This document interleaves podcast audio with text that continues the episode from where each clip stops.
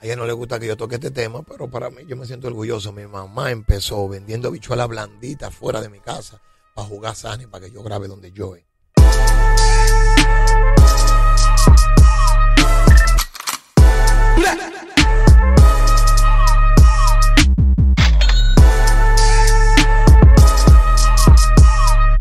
Hola, ¿qué tal, mi gente de Freedom? Freedom. Por aquí está Gaudi Mercy, Ariel Santana y un invitado que a mí particularmente me encanta porque es un exponente de la cultura urbana que ha podido nadar en diferentes aguas. Él es, él es Actuación. un libro de historia, yo Sí, creo, sí, de- sí. de la música urbana. Actuación, dembow, merenhouse, rap, el tigre Hasta bachata urbana bachata urbana. Hasta bach- él tuvo hasta un grupo de bachata urbana. Ya tú te puedes imaginar si venimos con alguien versátil. Así que sin más introducción, recibimos aquí en Freedom a John Distrito. aplauso. Distrito, el malcriado o el manso ya. El malcriado todavía, pero lo tenemos escondido. Cuando hay gente que se pasan, sacamos el malcriado. Pero muchísimas gracias por la invitación. Es la primera vez que estoy en su programa y estoy contentísima, tú sabes. Este nuevo formato que se había perdido y ustedes están ya rescatando. Dándole vida. Gracias a ti por venir. Mira, tenemos tantos temas de los que queremos hablar contigo que no sabemos ni por dónde empezar, pero vamos a remontarnos eh, históricamente a lo que es la cultura urbana, porque eh, lo que la gente conoce como el movimiento de hoy a veces olvida que hay un background antes de, mucho antes de incluso de que se volviera popular la música urbana en RD, y tú estuviste ahí en esa época que nosotros denominamos como la segunda camada del hip hop, que es los 90, principios Yo, de yo los creo 90. que John llegó como en la 1.5 realmente. Sí, 93, 94, ¿verdad? Cuéntanos un poquito Yo de cómo tú llegué, llegas. bueno, como yo- en la 1.5. Yo estaba en la Sí. época, o sea, yo estaba en el mundo de ilegales, Exacto. Sandy Papo. Eh, todavía yo en la mecedora de mi casa escuchaba el regreso de las 5, esa guerra entre Alex y Colombo Rubirosa, que en paz descanse, que digo que todavía eh, no hay una persona como Colombo Rubirosa, tan versátil, que era de los raperos, que tú ibas a un show y como no había una promoción, tú tenías que, o sea, los artistas viejos de la vieja escuela mía, o más viejos, fíjate que animan mucho bien en vivo, no son como, como los de ahora. Eran Ahora, MC de verdad. exacto. No te puedes, no por eso, tú Sí, sabes. digo, porque- en, en el sentido porque ahora hay más promoción, Sí, pero sí. antes había que promocionar más. Tú cantas Sí. un pedacito de la canción porque no había forma de promoción. Entonces, cuando tú veías a Colombo Rubirosa en una tarima, él te ponía que tú sintieras lo que él estaba cantando. Ahí se agrega el, eh, también, que era, ahí estaba Tribu Rebelde, toda esa camada, tú sabes, de, de esa gente, lo, lo, lo correcto. Y ya to- ahí, pero yo estaba en Merengue House en esos tiempos. Pero antes del House, yo empecé como bailarín para la guacarataína. Eh, Canita Mix estaba mucho la guacarataína, entonces se hacían los merengues de, de antes y los merengues del momento que era el merengue house. Entonces yo le bailé a Sandy Papo, eh, par de artistas de esos que hacían tecno, y fui a- al reto semanal, a Splash, y ahí comenzó a hacer, a hacer música con un bailarín de Carlos Tujay, se llama Phil Gerald, y por ahí yo empiezo. no ese nombre, Carlos Tujay, me Carlos acuerdo. Y ya. Y, y una cosa, algo que a, a mí me interesa mucho saber siempre es cómo te encuentra la cultura. Tú empiezas bailando, pero ¿cómo- ¿en qué momento de tu vida tú estabas que tú viste ese movimiento y dijiste yo quiero ser parte de eso? Veía a, a Itogami, ¿te acuerdas? Cuando él se lanzó, para mí uno de los artistas más versátiles también. Ujú. Eh, bueno, para esta época tiró una cosa de Navidad. Entonces, o sea, cuando él estaba comercialmente con el Merengue House. Y siempre quería hacerlo, hay pasos donde, donde Sacha, Sacha me da eh, la Sí. vez de la oportunidad que cuando ella está cantando un sketch para que yo, yo Rapea rapee, poco. vi a Sacha, conozco a Joey García. Yo y García. yo, sí. yo, vía mía, eh, entra eh, Carlos de Boy, Carlos Harry, que eran tres cristianos ellos. Toda esa camada de gente, yo se la presento vía, vía Y mía. Joey eh, García fue uno de los productores que más contribuyó a los que estaban empezando en esa o época. sea, me gustaba, pero siempre me incliné más por lo comercial, debido a los ilegales, pero siempre sabía que había una cultura y trataba de, de pulirme de esa parte underground para llevarla a lo comercial. Entonces de ahí formo el grupo de Merengue House. En ese tiempo estaba con Cholo Brene.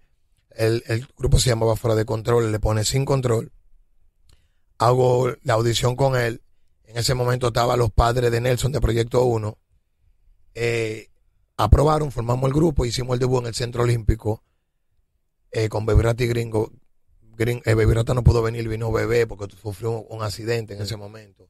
Abrimos nosotros el grupo, cantó Rata y Gringo y cierra Proyecto 1. Luego de ahí, en ese tiempo, quien estaba haciendo la producción era Jorge Tavera. Eh, BMG parece que no quedó un acuerdo con Cholo. Dividimos de Cholo y volvemos y nos ponemos fuera de control. Se desbarata el grupo y hay paso al grupo de Bachata Fusión con el artista TDG, que era de aquellos tiempos, que estaba con en la, en la, CIA, con Bollo. Pero en ese tiempo Chombo me visitaba como de embocero, pana mío, y yo lo veía en su mundo y como que me gustaba. Entonces incidí Etiqueta Negra que me da la oportunidad. De yo entrar ya al underground, pero yo lo cogía como hobby porque estaba en un grupo de, de bachata fusión, Distrito Cero, eh, eh, quien me De, de ahí- de ahí fue que vino el nombre. De ahí fue que vino, porque cuando yo le conseguía con mi manager, Wilcas en ese momento que trabajaba Con- con los famosos Y trabajaba con Mickey Breton después. y trabajaba con Mickey Bretón, Sí. fue que me lleva a los relatos, que no era re- eh, relato, era El filo de la vida, que era un skate de media hora en el programa de Nuria en el 9 cuando Sí. empezó. Ahí yo comienzo con el grupo, con el grupo de Merengue House. Con el grupo Distrito Cero, formo con Wilka también Distrito Cero, ahí entra uno de los hijos de Ari de Aventura, la dura dura, de ahí que viene el nombre de Milka la, la más dura, Sí. porque Rudy Ventura, que es productor de Wilfrido Vargas, siempre ha trabajado conmigo, entonces formamos Distrito Cero. Álvaro Duque, una empresa desde Colombia, ya yo en ese tiempo estaba di- distribuyéndome con Sony, lo que los tigres ven grande ahora, ya en esos tiempos ya yo lo estaba haciendo. Se desbarata ese grupo y ahí es que viene Juan y Nelson y me dicen, pero aquí tenemos a Don Miguelo filmado, tenemos a Rubiote filmado y te queremos filmar a ti. Como yo venía de un proceso buscándole programa de televisión, Wilka Infinite Record, que era eh, en etiqueta negra ese coro, es que yo salgo de Distrito Cero y salió el Polaco de los Boricuas por mi borronca, se parece y yo y Chombo comenzamos a acabar gente en esos tiempos Sí. y hay que formamos el primer dúo de aquí con el primer CD de tiraera que en aquel tiempo Juan y Nelson me decía, tiene que decir ya, le tiene que decir papi, para que la vaina se venda, ahí viene un Tego Calderón con un afro, o sea, ellos trataban de, de esa persona que hizo tendencia para que nosotros entráramos. Entonces, a mí que me firman en Juan Nelson y yo jalo a Chombo, yo digo, no, si mi dúo no. Y ahí que arrancamos y pegamos eh, Si yo te doy como es, que fue el primer sencillo, como dúo. Ahí es Sonia que nos que no, que nos de- distribuye. Y ahí ya, ya arrancamos. Una pregunta, John. Tú que estuviste en la escena del, del merengue house, para ti, ¿qué fue lo que trajo la debacle? Lo mismo que está pasando con el merengue, que no Porque uno- estamos, hay que, hay que, muchos muchachos de ahora no saben que cuando estaba la escena del merengue house, dígase de Sandy Papo, Ilegales, Fulanito, Proyecto 1, todo lo que los muchachos sueñan ahora, como tú dices, si filmar con una disquera internacional, hacer hicimos todo concierto internacional, eh, si tener esa promoción a nivel de Latinoamérica completa, Viña del ya Mar. se había logrado aquí. sí, Ujú. y a Viña del Mar, aquí por ejemplo, aplaudimos que, ah, fulano llegó a Viña del Mar, pero era normal ver a Proyecto 1, era normal ver a los ilegales, a Sandy Papo en ese tipo de eventos. Sí, lo que pasa es que no era tan, tan underground no había como internet ahora. tampoco. No había una propagación de Yo eso. viajé en el 2000 para, para, para Miami. Fui a la emisora El Sol, a Radio El Sol. En ese tiempo estaba pegado a Ricky Martin, recuerdo. Me pusieron así un jingle, la entrevista de, de Ricky Martin por internet, claro está, tú sabes, está a otro nivel. Pero gracias a Dios que en ese año, con el grupo Fuera de Control, yo llegué. ¿Tú me entiendes? Pero- Y, no, y tenían, por ejemplo, el, el aval de, por, no solo de las disqueras internacionales, sino a- a- incluso los más pequeños, de que productores que eran, como Cholo Brene, que era productor del Mayimbe, que fue promotor de de Vargas, ilegales, esa de ilegales, de se negro. interesaban por muchachos de la música urbana. Y voy a decir algo que la gente no sabe. Uno de los fundadores de Ciudad de Ángeles era yo. Yo iba a estar en ese grupo. Javi, que está ahora en Estados Unidos, iba, tuvo mi grupo que se llamaba Fuera de Control. Entonces, Cholo me dice, hemos formado un grupo nuevo. Y Axel llegó ahí a mi casa, a San Carlos, cuando yo vivía con mi mamá, porque uno viene del Guero. Re- recuerdo yo que fuimos al Parque Independencia a buscarlo. Estaba Javi y Axel. Cuando vamos allá donde Cholo, Cholo me dice que uno de los integrantes míos, que se llama Mr. Michael, que salió en relato con, con, con lápiz, que era de que el policía, el moreno, Sí. había que sacarlo. Yo siempre he sido leal con mi gente, y yo le dije que no. Ahí es que me sacan a mí. Eh, Axel, ven una foto, mira, ven a, a Gustavo, meten a Gustavo y meten otro, otro muchacho era algo se, más. se llamaba Eric Hicieron un concertico más. también fui parte de Negros, porque como yo visitaba, o sea, no que era del grupo, pero Junior de Olio, Parte del proyecto. el fundador de Negros, fue que buscó a Watson Brazoban en ese coro. Y como yo estaba trabajando con Cholo otro pro- proyecto, otra cosa, yo fui de los primeros. Ahí fue que Junior y Cholo discuten, él se va y le dice a, a, a Watson, tú tienes que ponerte la pila, si no este grupo se va a desbaratar. Ahí que Watson se pone a componer, se pone a meter mano y es el líder. Ahí buscan a Tommy, ahí salió O- Ópalo después Ópalo, sí. pero ya yo me fui alejando.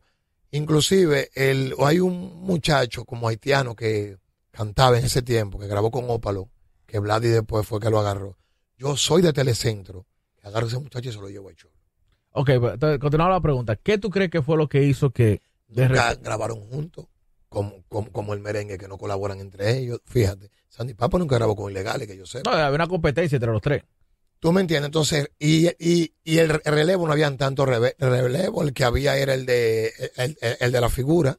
Sí, Sí, sí, la Pero nosotros No, transcende, no, no hicimos. O sea, yo le hice un homenaje a, a Johnny Ventura en ese tiempo, muchos muchos programas, pero no. Luego surge Papi Sánchez, que también quiso... Papi No, Sánchez ya yo creo que el Papi Sánchez la nueva etapa, ya de- que no merengue house, merengue hip hop, porque era Sí. más, sí, machucado. era más bomba. Ujú. Tú sabes, tú sabes que él, él es uno también de, de- de- de los propulsores. De los pioneros. Claro, De los, de los pioneros. claro. Y yo creo que eso, en el merengue, ¿qué está pasando? Lo mismo, que no hay una evolución. El, el- el mismo saco, no ponen par de bailarines como Olga Tañón, te ponen par de bailarines, te ponen. Bueno, y tú ves en los Grammy, los Grammy fue algo así, que cantó Olga Tañón con, con, con Millie. Los Los Billboard, Billboard. ¿verdad? Chequeate la ropa que tenía Olga Tañón, chequea la ropa que se puso Millie. Entonces, que no, no hubo una Un- continuidad. Una ahí, ¿no? actualización, que- dices, un update. Exactamente, no es que estuvo mal, pero vamos a ponernos mal día con lo que está pasando fuera. Claro. Entonces aquí tú ves de la banda gorda, con todo el respeto, porque yo me gozo los merengues de los, de los 80. El mismo saco. El de Herrera que lo veo un poquito más. Tú ves, entonces eso es lo que pasa. Eso que tú estás diciendo... Y no eh, colaboran entre ellos. me conecta con algo que tú dijiste anteriormente y te voy a hacer una pregunta ligando a eso. Tú dices, te fijas en el detalle de la ropa que tenía Mil, que tenía el gatañón y también me hablaste que cuando tú empezaste te decían que dijera papi, hacho. O sea, como que siempre en la música, en la industria de la música, hay que estar pendiente de todo lo que está en el momento y adaptarse a eso. Entonces, yo veo que a ti se te ha hecho fácil adaptarte, tú eres alguien que se adapta, pero también al mismo tiempo no sería eso como llevarte muy rápido, como tener que estar pendiente de todo lo que está, pero hay demasiada influencia. ¿Cómo tú eliges qué es la influencia que tú quieres mostrar como artista? El día a día. O sea, el día a día que te hace eso. Ahora las redes sociales te ponen más mil. Ah, bueno, sí, yo digo redes. que Cholo Brene me enseñó que la música entra por los ojos. Tuve un grupo. Tú el primero que le ve la ropa y a la media hora que tú dices, mire, y la música está dura, pero tú ves cómo se desplaza en una tarima, cómo está. Re- Realmente quería preguntarte eso, porque haber estado con Cholo Brene, que, o sea, muchos no conocen, Cholo Brene ha sido el gran descubridor de talento de Sí. este país. Y eso luego te sirvió para tu carrera como manager. Exactamente. de porque- los conocimientos que tú tuviste de Cholo, es decir, cómo tú lo aplicaste. Bueno, lo aplico en, en, en muchos sentidos. Eh, lo que es tu trabajar sin recursos, me hizo también eso en aquel tiempo, imagínate. Todos los proyectos que yo hice no había ese recurso, era yo mismo, porque siempre me he llevado bien con los directores de emisora, nunca ha habido falta, falta de respeto, siempre yo me he mantenido en mi sitio. Y los proyectos que yo he lanzado, fuera del trabajo que yo le haga, tienen su, su talento también. De una forma u otra, tienen su talento. Uno se lo desarrolla porque sin talento la gente no va para ningún lado. Pero yo aprendí mucho, mucho de él, mucho, mucho eh, de, de- tú me entiendes. Porque que, hay algo que- que, ahora mismo hay artistas que, bueno, el detalle, eh, Teo, que del equipo mío de trabajo, del detalle de la canasta, eso yo lo aprendí de él. Ok. Tú me estás entendiendo y hacía muchísimas cosas que... Pero, por ejemplo, Cholo tenía algo que es que yo no conozco ningún desacierto de él, así como que de estos tipos que dicen, donde yo pongo el ojo, pongo la bala. No, a veces él se equivocaba, pero te voy a poner un ejemplo. ¿A qué hora vine yo? Oh, media Sí, hora antes de la hora Eso citada. yo, yo lo aprendí de él. Si tenían lo que, que bañarnos los cuatro juntos, los tigres que eran los cuatro, si no tan temprano, media hora antes, 45 minutos antes, no van para el programa. Pero cuando, cuando te digo desacierto es en cuanto, por ejemplo, a tener visión sobre un talento. Por ejemplo, que Cholo te decía, bueno, este muchacho. Bueno. sale ¿Cómo tú bueno. te das cuenta que ¿Cómo alguien va a ser cuenta? talentoso, en verdad? por mi corazón, no sé. Inclusive lo que yo, los trabajos que yo hago, que se me hace difícil hacerlo conmigo mismo. Ahora que estoy aprendiendo a separar Jorge Prempeña, que es mi nombre, con John Distrito. Pero los talentos, yo bebo mucho café, me encanta el café, entonces yo me siento en el mueble de mi casa. Antes lo hacía en el barrio con mi mamá, ahora lo hago en mi casa. Y el corazón me dice, a esto, a esto, ese. Y a eso. En realidad eso es. Es mi corazón que me dice. ¿Tú no sientes que eh, quizá por estar eh, trabajando de manager con talentos y ayudando a otros talentos, has tenido que sacrificar un poco tu propia carrera? Claro, y por eso tú no estás, tú lo que das para pa, manejar tita, tú esto. Por eso mismo. Claro. ¿Tú me entiendes? ¿Qué, y qué no decides que, hacer ahora en un distrito en relación a no, eso? estoy, relacion, estoy relanzando yo, yo mi carrera. Le das un tiempecito, tú sabes que el dominicano, cuando no te ve en el bocineo, cree que tú no estás trabajando. Y a Ujú. veces Exacto.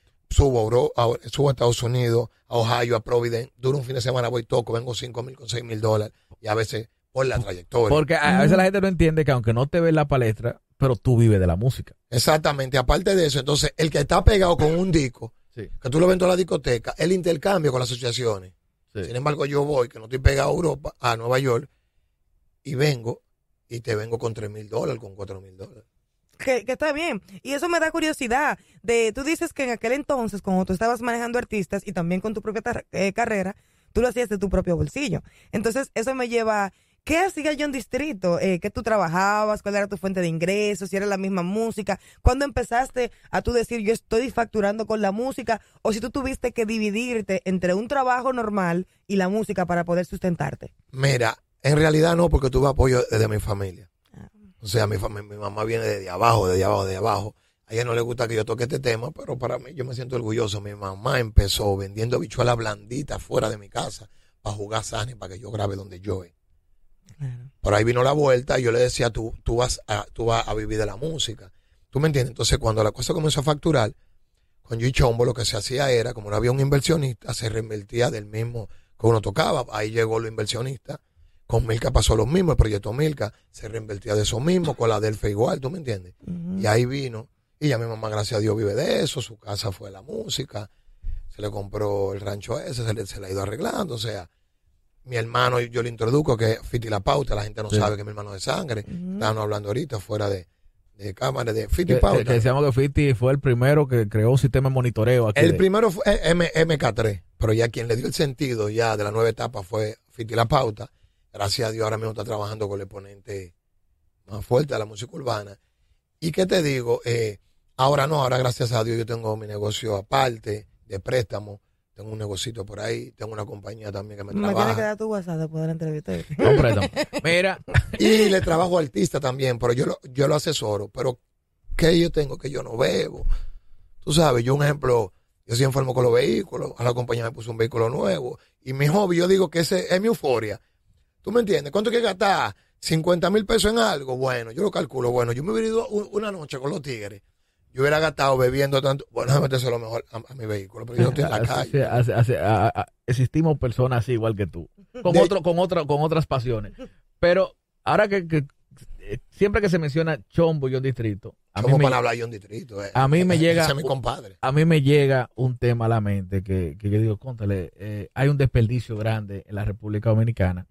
Porque el tema de que lo, el tema que lo lleva a ustedes a la televisión, a trabajar con Mickey en esos dramas, eh, uno ve la actuación que ustedes hacían, tanto tú como Chombo, y uno dice, oye, ¿por qué se está desperdiciando ese talento? Mira que en Estados Unidos, muchas, durante los 90, muchas de las películas policiales, ese tipo de cosas eran protagonizadas por Tupac, por Sí. Ice Cube. Y era eh, Ice Cube principalmente por algo que él mismo creó, el NWA, que se llama Nigger with Attitude. Sí. Entonces, el ser un negro con actitud, un moreno con actitud, te da un campo muy grande en el cine. Y aquí en República Dominicana, que se hace tantas películas, no se está aprovechando. Porque aquí todo el momento, todos son los números. Yo participé en la casa del kilómetro 5 Ujú. y como te digo, cuando era el filo de la vida, que no era el relato de Mickey Bretón, también participé. Y en esa etapa soy que mando a Chombo a que salga un relato. Porque Nick, eh, eh, el de Wilcas, eh, Mickey Bretón, entonces. el que me dice que necesito una persona con actitud y le digo, Chombo, ve, dale. No, que yo tengo miedo, vaya, dale. Entonces, Chombo revoluciona Claro. lo que es, porque tú sabes que eh, Mickey Bretón te decía, en vez de decirte qué es lo que es, ¿cómo tú estás? Mira, que yo vine, eh, te tocaba la puerta, bueno, tú tienes que decirle que, que, que su mujer te pegó los cuernos. Entonces él veía, saludo, eh, su esposa eh, me fue infiel, ahí entra el chombo, compra una cerveza, se da un trago, la, la- la- la rompe y ahí eh, No, mucho, de los códigos de la calle lo por se volvió loco, por ¿no? me decía, Chombo, sí. John, excelente, Sí. el, el moreno, y ya Chombo, Sí, que aprendí de él en vivo, en tarima, yo le agradezco muchísimo a él, porque yo venía haciendo como del dúo, como la parte más, maquinando todo, cuadrando todo, el más con élite, debido a hablar y de ilegales, que siempre he dicho que mi artista es aparte, pero él era a la calle, me estaba metiendo en el guero y aprendo de él, así mismo aprendí de en sí de etiqueta negra, estos tigres que estaban animando mucho en vivo, cómo tú manejas una situación. Pero el tipo en vivo es muy fuerte. Yo creo que uno de los mejores actores urbanos es Chombo, que el, el cine no lo está aprovechando. No ha Sí, recibido ninguna propuesta, nada de eso. Sí, él iba a ser eh, la época de Peña Gómez, tengo entendido, no sé en qué quedó eso. Él iba a ser una parte, pero no. Cuando él venga, que yo se lo voy a conseguir para que él venga para acá. Sí, claro, Sí, claro. sí, hay- sí. Hay, que Mira, tocar ese tema con él. Hay algo que me, me ha gustado de la conversación contigo y es que yo veo que tú como que intentas darle su lugar a cada quien. Como que cuando tú hablas de alguien, tú le quieres dar su lugar y mencionas a todo el mundo. ¿Tú crees que ese elemento de estar seguro de a quién hay que darle su mérito es realmente importante en la música o aquí en la industria es más como que yo, yo, yo, yo y yo? Es importante porque eh, si dicen cuál fue el propulsor de la comunidad que hay aquí, yo voy a querer que quien sea diga, un ejemplo, Crazy Design, que le ha dado continuidad a un trabajo que yo creé con su sello, que eso le agradezco. Cuando les pregunten, tienen que decir que, que fui yo en distrito. Y a la Berni, los dueños del circo, yo fui que lo lancé también con, con, con, con el Bástelo. ¿De dónde te nace eh, crear eso, darle ese impacto? eh, ¿Tú no, tú no como te un riesgo al principio con eso? No, porque es que todo el mundo, o sea, en el mundo, los códigos urbanos, tú sabes que aquí sabemos que es lo que es. Mm. Y pareja de Adelphi siempre andaba con nosotros. Lo que pasa es que yo no me hasta diciéndoselo al público. Claro. Inclusive era uno de los que nos cuidaba. Y todos tienen oportunidad también, ¿no? Sí, pero por y yo vi una jocosidad, nadie había hecho eso. Estamos en un drink donde la Adelphi hacía miércoles de, de leche y yo estaba como un blog y oí Miércoles eso. Dame leche, quiero leche, una jocosidad. Sí, sí. Entonces, como yo estaba en un grupo de merengue house, que en ese tiempo yo iba a, a los desfiles de Robert Flores, entonces ahí me encontré, vi a Cholo Brenes con Marino Gómez, que me dio la oportunidad de montarle coreografía Factor X en ese tiempo, me montó a mí, yo veía como yo hablaba en la comunidad de gay, con el cocoró, que hay un cocoró. Sí. Entonces yo tuve que apagar to- todas las luces, recuerdo yo, Delphi estaba asustado, nunca había cantado. Di, comenzó a vocear, estamos en Cocoró, dame leche, y voceando. A las dos semanas le digo, el tema está hecho, cáeme atrás para que tú te pegues. Recuerdo yo que él se doblaba, Corporán yo veo que en paz descanso lo está mirando raro y yo, ponte como hombre, que nos van a cancelar. Al principio. No, te lo- pero te pregunto Claro. si tú no viste un riesgo por el hecho de que hasta Pero para, de mí dicen de todo, tú a- sabes. hasta para los baladistas era un, un tabú ser abiertamente gay. sí, Y el medio urbano siempre ha sido machista. Sí. Siempre ha sido machista en ese Pero ya, sí, al principio sí, que yo Tú no estaba le la temías Delphi. a ese prejuicio de Tú la... no le No, no estás seguro de ti, sí. No. Pero tú no te- por ejemplo, a nivel de discoteca, ok, eso es un coro, pero tú llevaste a la Delphi a un nivel popular. Ujú. Sí, Mira, full. a nivel Pero de también a emisora. lo mejor en ese momento, como yo estaba con, con esta muchacha y andaba y, y- nosotros andábamos el coro, pero también era que yo no soy de ahí. Digo, no, no, no, no en cuanto a, a que pensaran de ti, No, sino, sino- a que dijeran, mira la vagabundería que están Sí, metiendo en la exacto. radio. Claro, tú sabes que siendo sí. este país eh, que... Por eso yo le edité. El tema se llama Dame leche. Y lo que ustedes oye, quiero, güey, estábamos en Coco, la gente que cocoró. Pero por eso fue que yo le edité. La versión del video es ed- editada por eso mismo. Claro, porque no pensaste que a lo mejor iba a ser un riesgo de cómo te iba a ver la sociedad que es tan moralista, entre comillas, tú sabes, ese tipo de cosas. La homosexualidad es un tema muy sensible y más en ese tiempo que estaba... Y otra Saliendo. cosa, de hecho, los Brenes, vuelvo para atrás, aprendí, los ilegales se pegaron con la comunidad gay, que es la que más te consume. La comunidad gay Hay te consume. Hay dinero ahí. Y Sí, te porque son apoya. jocosos y les gusta ¿Tú me divertirse. entiendes? Entonces yo siempre veía, inclusive en Miami, en esos clubs, Cholo me decía que esos temas de Gloria Estefan y cosas, fíjate que hay unos tipos de música en Miami, tipo club, que es para esa cultura. Y no solamente pa- para ellos. Hay mucha gente que vive la vida loca, mil, tú sabes. ujú. Entonces, sola que te consume y, y que te pega. Entonces dije, bueno, dame yo. En realidad yo lo hice porque pensé que se podía pegar. Y yo le dije a él, el tema es mío, lo escribí yo, lo promocioné yo, pero la gente va a creer que es tuyo, porque la jocosidad que es, que tú eres de la comunidad y tú vas a venir con esa jocosidad. Que he tenido que pararme en 30 con mucha gente y que el tema de la Delphi, ¿qué tema de la Delphi? Ese tema es mío. Ahora, claro, él tiene, un sex- él tiene algo de él que le gusta al público Sí, sí. como ha pasado con todos los artistas que yo he trabajado, tienen su, su, su talento. Pero yo, yo, le, yo le desarrollé ese talento a él. ¿Cuáles artistas tú has trabajado? ¿Los tienes ahí como todos en la mente? De que fulano, fulano, fulano y fulano. Bueno, hay artistas que yo he trabajado y artistas que han salido de mi sello, de JD Mil que salió de mi sello. El dúo, el dúo viene siendo, fuera de que Chombo pero el dúo también se trabajó por ahí. Con, con, con la Delphi también, con la Bernie salió de mi sello, con la Fresita yo le trabajé. Cuando en su momento había un sonidito con ella, eh, yo le trabajé también y así he colaborado con personas que lo he as- asesorado a esto, a esto, porque no solamente es que tú eres un dembocero o eres un reggaetonero o eres un rapero, fuera de la música que tú hagas, hay que ver como artista, que tú vendes, que tú proyectas. Eh, tú debes de saber esto, Maná se llamaba Sombrero Verde. Sombrero Antes Verde, claro. el manager de ese grupo era mi manager y era manager de Toque Profundo cuando yo viajé por primera vez en el 2000 y él me decía que Maná se vendía más a nivel digital y revista que otra cosa, generaba más, tú ves. O sea, que es un ejemplo. Chamo para un distrito es mejor en vivo que tú oírlo en una emisora. O sea, tú lo escuchas bien, pero en vivo es como el mayor. Sí. El mayor para mí, en vivo es el final. Sí, el es alfa como- es bueno, pero me gusta más oírlo en la emisora. Claro. Tú ves que como que... Sí, Cada gente- artista hay- tiene su- hay artistas así, por ejemplo, en el merengue Silvio Mora. Es más el show que te hace Eh, en vivo, de que quizás tú sentarte a escucharlo en tu casa. Exactamente, tú me entiendes. Mira, Chelo Cha, Chelo Cha en vivo el final de los muñequitos. No es que es malo, porque ahorita arma un chisme, no es que es malo en la emisora. Tú le escuchas y está bien, pero en vivo, pero hay artistas que en vivo tú lo ves. Mete en mano porque te gusta la canción, pero no que... ¿Y tú crees que, eh, basado en tu experiencia, vale la pena manejar artistas? ¿Te, te deja beneficios eso? Sí, Tanto vale nivel pena. como profesional. Vale la pena. Lo que no vale la pena es tú ligar el equipo. Yo no, yo no era de la gente que si tú me llamabas por un artista, yo te decía que yo, al contrario. Esos fueron mis errores, que fulana, que fulano. Tú me, y ligaba la- las cosas. Entonces tú tienes que ponerlo aparte y ponerte para ti. Mucha, Pero- mucha gente dice que el problema de los artistas urbanos dominicanos Que es no no, agradece. eh, no, no, y, y no querer llevarse de nadie. ¿Qué, qué tanta lucha tú, tú- tú has tenido? no, al eso? principio yo sí. Al, Al principio, principio, sí. mientras no están pegados. No, y cuando se llegaron a pegar también. Pero en su momento a veces hay anillos que te, que te, que te rodean, por no decir que el artista. Que tú sí sin él, que tú sí sin él. Los números están ahí. Que tú eres el talento. que tú- ¿Dónde están? Tú lo dejas que se caigan y que vean No, no, no, porque ya, ya no estamos. Ujú. Ahora son artistas que nadie me puede hablar mal de ellos, porque son artistas que yo lancé y yo sé que tienen su potencial. Mm, Entonces llega un momento que, ¿dónde están? mm. Ahora yo te apuesto que si yo le pongo la mano otra vez, están pegados, porque yo me sé el sistema. Y yo trato de adaptarme, como ya dice, a lo que está pasando ahora. Yo me reúno, ¿qué es lo que hay que hacer? Y me siento, ah, lo que hay es esto, porque yo mismo tengo que dejarme eh, eh, llevar, ¿tú me entiendes? Pero se me hace difícil mo- moverme yo mismo como artista. Entonces, y encima de eso no agradecen, dices tú. Mucho, mucho no. Lo que yo, lo que yo, con lo que yo tuve, sí, tú me entiendes. Yo no puedo decir que no, porque la Delphi yo la llamo también. ¿Tú me entiendes? Y en su momento con mi ex, sí fue bien. Fuera de lo que pasó, que le tengo su, su respeto tanto en lo personal como en lo laboral, porque fue una artista que yo, que yo lancé, sí, no puedo decir. Pero cuando tú sientes que tú sí, tú le das, tú sabes.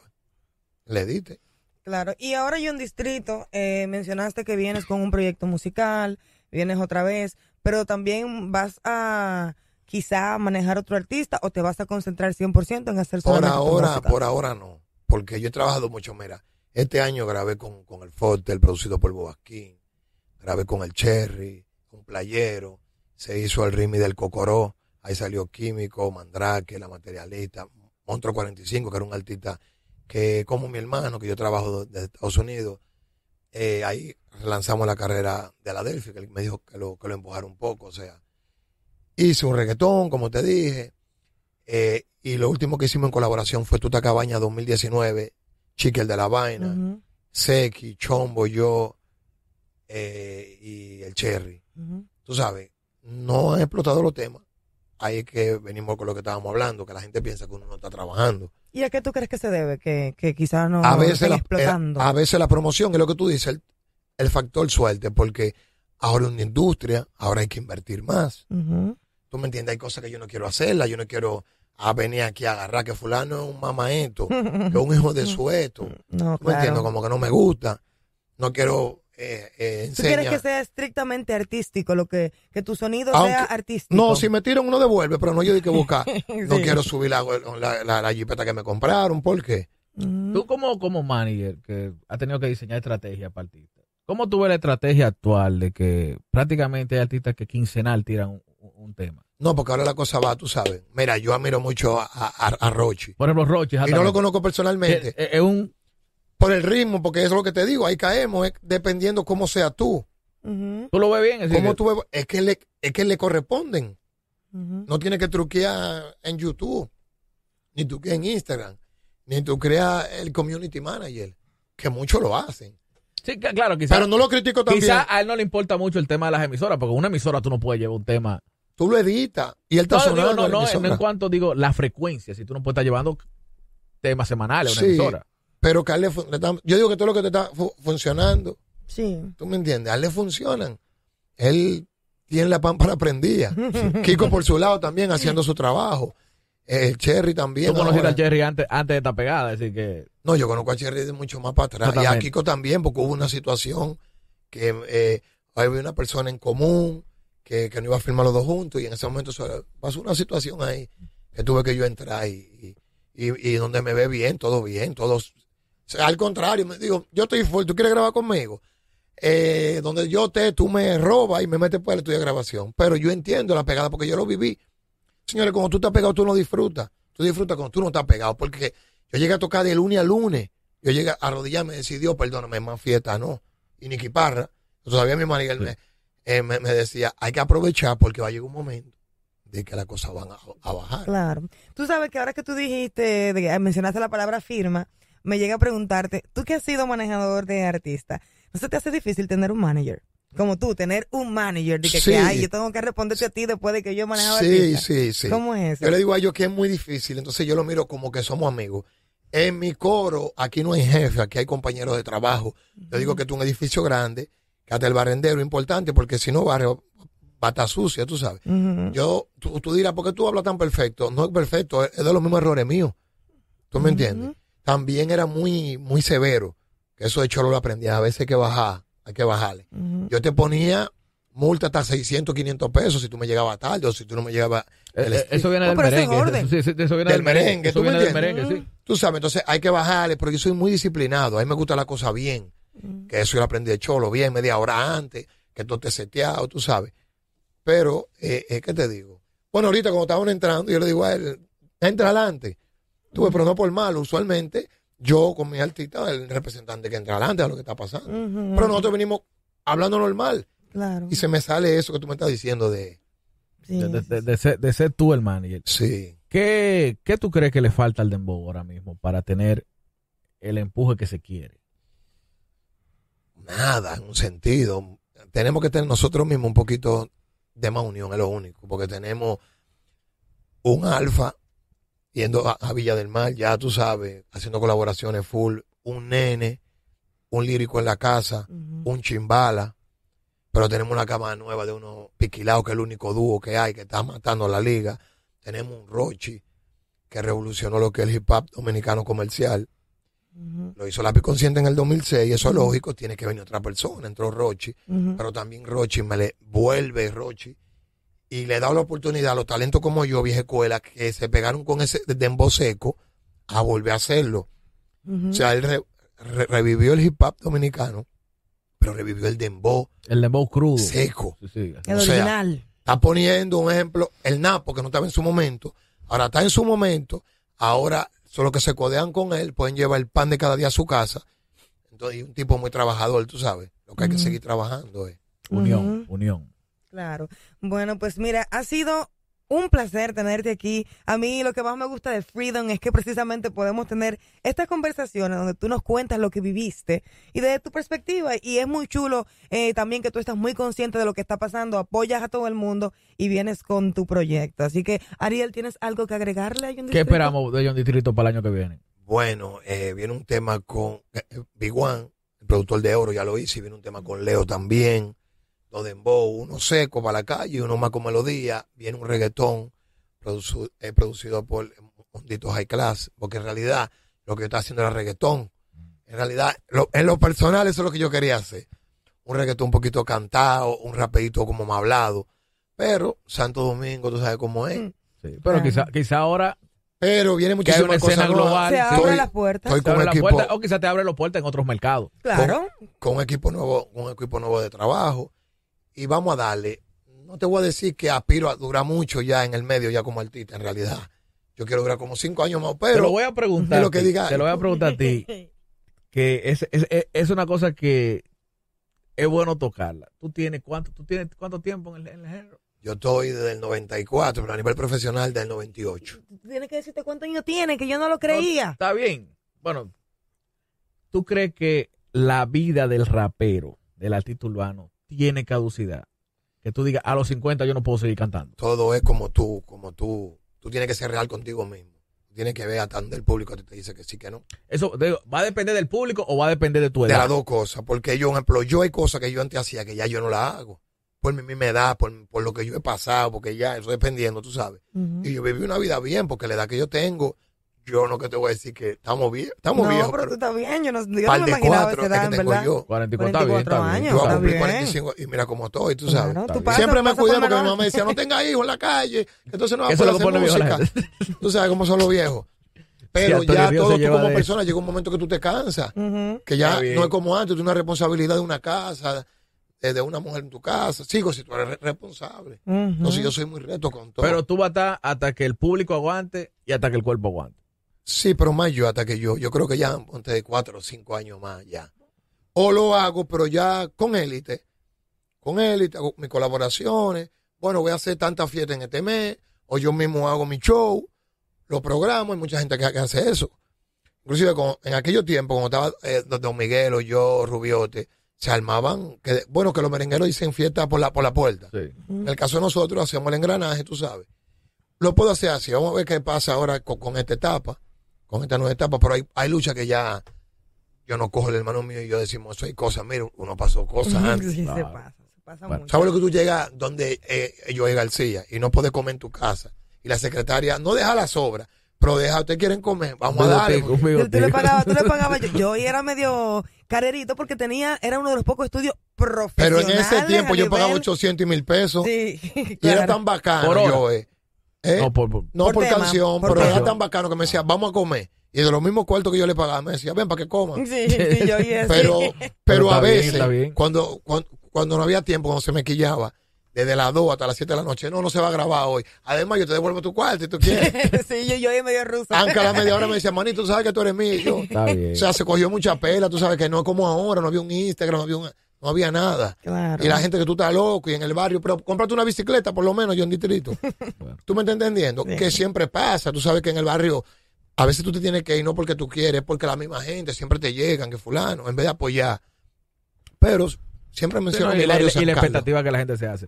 Pues para nosotros ha sido un placer, oye. No, muchísimas gracias por la Eh, Este es un oportunidad. programa que, por ejemplo, para mí, eh, escucharlo usted hablando es como una clase. Sí, sí. No, gracias. Como una clase, y yo digo que uno aprende. Igualmente que los talentos nuevos que yo estoy grabando, grabé con, con el menor de Herrera, con, eh, con, diablo, se me, se me fue el nombre de No, dilo, dilo.